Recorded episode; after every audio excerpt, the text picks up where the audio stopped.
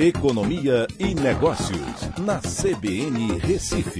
Oferecimento Cicred Recife e Seguros Unimed. Soluções em seguros e previdência complementar.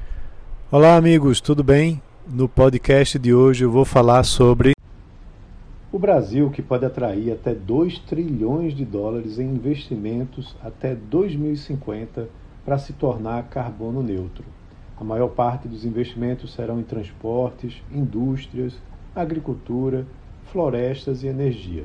Esse valor representa o dobro do investimento privado atual para os próximos anos.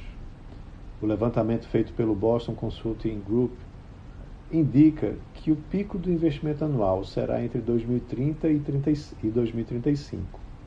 Entre 2016 e 2020, o Brasil investiu 260 bilhões de dólares por ano no total, né? ou seja, para todo o investimento do Brasil né? no país, independente de ser para neutralização de carbono.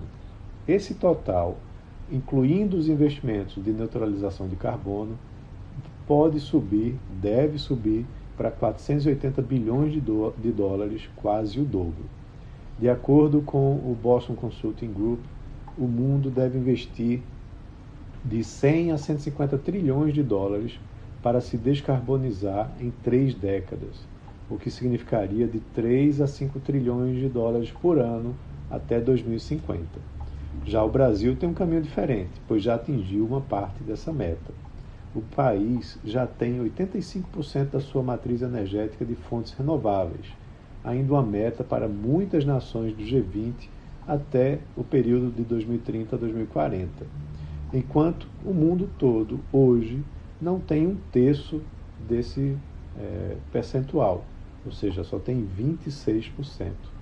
O Brasil tem potencial também no mercado de crédito de carbono, na agricultura sustentável e na indústria verde.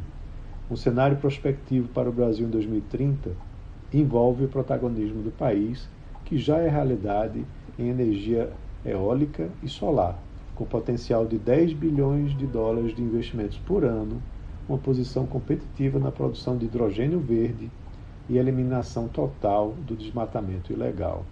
A região Nordeste tem se destacado nos últimos anos como atrativa para os investimentos em geração de energia alternativa, batendo recordes recorrentes na produção de energia elétrica a partir de eólicas e painéis solares nos últimos anos inclusive ultrapassando a produção de Itaipu.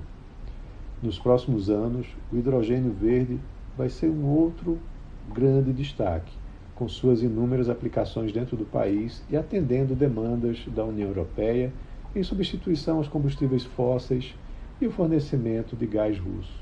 Com isso, mais investimentos bilionários estão por vir aqui para o Brasil e para a região Nordeste.